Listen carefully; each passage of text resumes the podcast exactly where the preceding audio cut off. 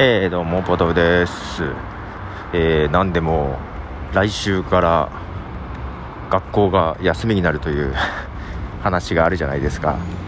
まあうちはねもう上の子は高2ですし下も小6なんでまあ一人で家にいても大丈夫な年になってるのでまあいいですけどね。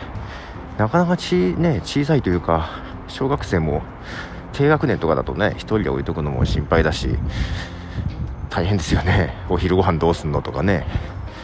いやでうちの娘がね数検っていうんですか？何ですか？数学検定でしたっけ？の試験が近いということでですねこのところいつになく勉強を頑張っておりましてですねでその試験もなくなるかもしれないとかいう話になっててですね、えー、なんかこれまでにないぐらい勉強してるのになくなるかもしれないっていうことでかなりやる気をなくしておりました。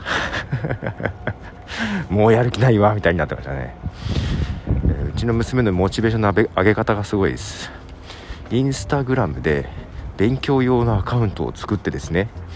で自分がどこまで勉強したとかいうのをアップしたり、えーあとおすすめの文房具とかをアップしたりとか結構そういうアカウント多いらしくってでそういうアカウント同士でつながってお互いに、えーこうやって勉強頑張ってるっていうので共有してモチベーションを上げてるというらしくてですね。この間だから文房具屋に連れてかれてましてね。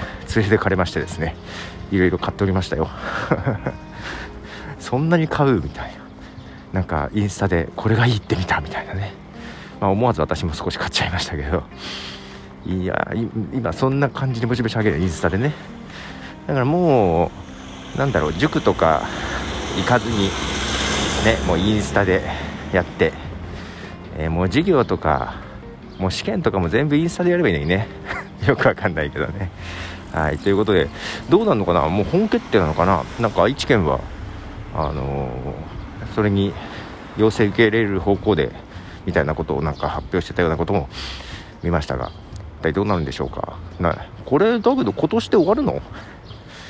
毎年インフルエンザみたいになんか来たらどうするんだろうねとか思いながらです、まあ、新型コロナとしてたちが悪いのは今年だけなのかな SARS とかみたいに。まあどうなんでしょうね。はいということでことでした。じゃあね。